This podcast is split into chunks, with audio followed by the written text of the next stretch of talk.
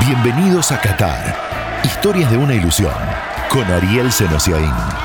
Pasa por el perfil y apreta el botón de seguir para no perderte el estreno de un nuevo capítulo. En este episodio, si no llegara Paulo Dybala, ¿quién iría en su lugar? Sadio Mané, crack adentro y sobre todo fuera de la cancha. Y el argentino que ya juega en los estadios mundialistas.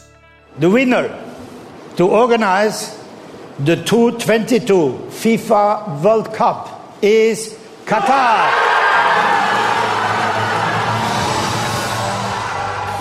El Mundial de Qatar será histórico. Mientras para nosotros el Mundial se trata de historias. Historias de los nuestros, de los rivales, de los locales. Bienvenidos a un viaje que en realidad es una ilusión. La historia de la selección argentina la presenta IPF, 100 años impulsando lo nuestro.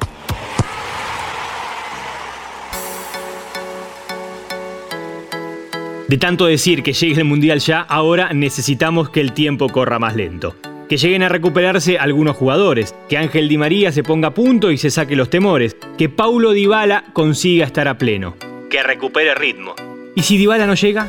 ¿O si se recupera, pero prefieren citar a alguno que arrastre continuidad? Siempre será mejor disponer de todos en condiciones. Mientras, aquí, desplegamos las alternativas. Uno al costado, el otro por dentro, Correa. dentro del campo, gol, gol.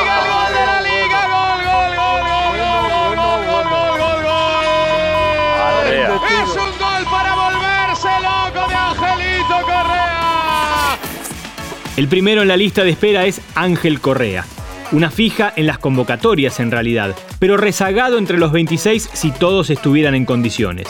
Tuvo Correa buenos ingresos como suplente, sin embargo nunca se ganó el lugar. Le juega a favor el conocimiento del entrenador y que puede acomodarse en distintas posiciones. Sería la lógica, pero hay más. Ahora, prepárate porque viene el mundial. Y eso está muy bueno que con lo que dijo el técnico. A pedalear, a pedalear porque nadie está, que nadie se relaje, porque cada los campeones, sí, perfecto, pero está el mundial. Un ausente no necesariamente debe ser reemplazado por un jugador de esa posición. Los nueve confirmados, por ejemplo, son Lautaro Martínez, Julián Álvarez y con otra característica, Joaquín Correa. Lautaro siente la posición. El resto rinde más saliendo del área o junto a otro punta. Ganaría terreno entonces, en caso de fijarse en un 9, Giovanni Simeone, con su rápida adaptación en el buen Napoli. Fue el primer 9 de Scaloni, a su derecha, frente a Guatemala, hace cuatro años, Pavón. A su izquierda, Piti Martínez. Otros tiempos de la selección. Thiago tiene mucha frescura, un jugador muy rápido, que tiene mucho contra uno, que es muy pícaro, que no tiene miedo a nada, que encara. En la gira en Estados Unidos fue el convocado sorpresa. Pero no fue de relleno. Entró contra Honduras y de buena forma. Se animó a encarar, la pidió, se juntó con el 10 y Messi lo elogió. Thiago Almada tiene asegurado el futuro en la selección. Tal vez se le abra una puerta en el presente, en esta previa del Mundial, que ya podría dejar de entregar preocupaciones.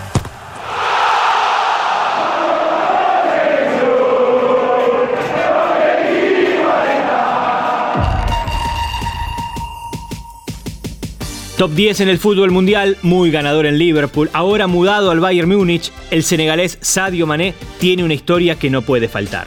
El futbolista que le dona mensualmente a cada familia de su pueblo, el que construyó un hospital y remodeló una escuela, entre varias obras, el que preguntó cuánto lo mejorarían tener dos Ferraris y relojes con diamantes. No hay en Argentina alguien que sepa tanto de fútbol africano como Nahuel Lanzón. Probablemente de África entera tampoco. Nos describe a Sadio Mané, Nahuel. Sadio Mané nació en Bambali, que es un pueblito alejado ahí de las grandes ciudades senegaleses. Está a 400 kilómetros de Dakar, para que nos demos una idea, y tiene poquito más de 20.000 habitantes. Para que más o menos nos orientemos, el único trabajo posible en ese pueblo es la agricultura de subsistencia. Hay una anécdota que cuenta Mané que es que cuando decidió ser futbolista es viendo el Mundial del 2002, cuando Senegal llega a cuartos de final, es una selección histórica para ellos, pero claro, los partidos nada más los podía ver en uno de los pocos televisores que había en el pueblo, que era en blanco y negro y si había luz.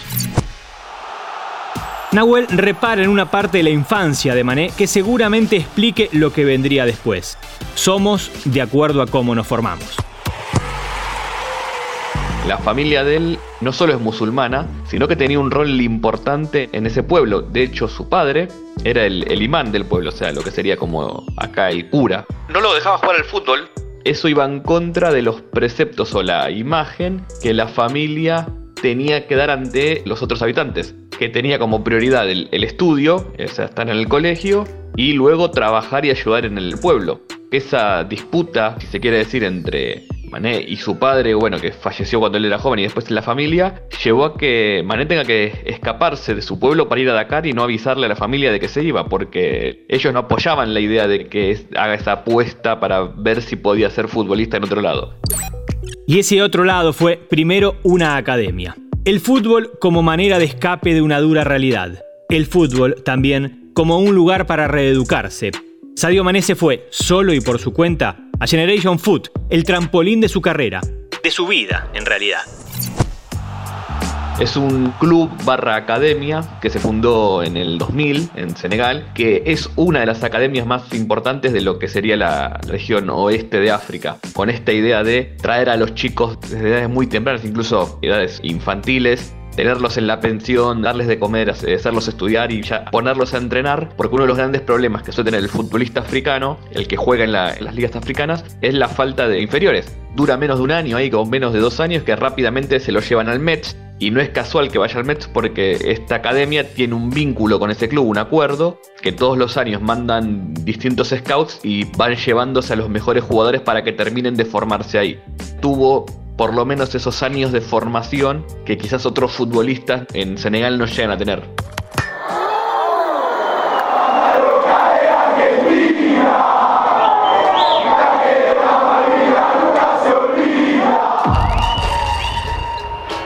No hay liga que se resista a contratar a un futbolista argentino. El chino Sergio Vítor, primero volante, luego central, de muy buena técnica, ex independiente, Racing, Banfield, hoy juega en Al Salivia, de Qatar, claro, y aquí no podía faltar. Primer tema, el recurrente. ¿Cómo se siente el fútbol en el país del Mundial? ¿Se siente? pasión como la que tenemos nosotros, imposible. ¿Cómo calcula esto? El torneo arrancó en agosto y estamos jugando con la pelota del Mundial y en los estadios del Mundial. Y era famosa esta banda argentina porque llevaba 150 personas. No iba nadie a la cancha. Estamos hablando de los estadios del Mundial, ¿eh? De Albayt, Al Tumama, Jalifa, Lusail. Y la entrada salía 10 reales. Estamos hablando de salía 2 dólares con 50. Calculá que la gente más importante es acá, la más adinerada, la que es residente de acá de Qatar y son cataríes, se van a ir. La semana pasada, en Historias de una Ilusión, contábamos el dato desconocido de que un grupo de argentinos fue invitado a ponerle color a una liga que de por sí no lo tiene. El chino Víctor fue protagonista y responsable.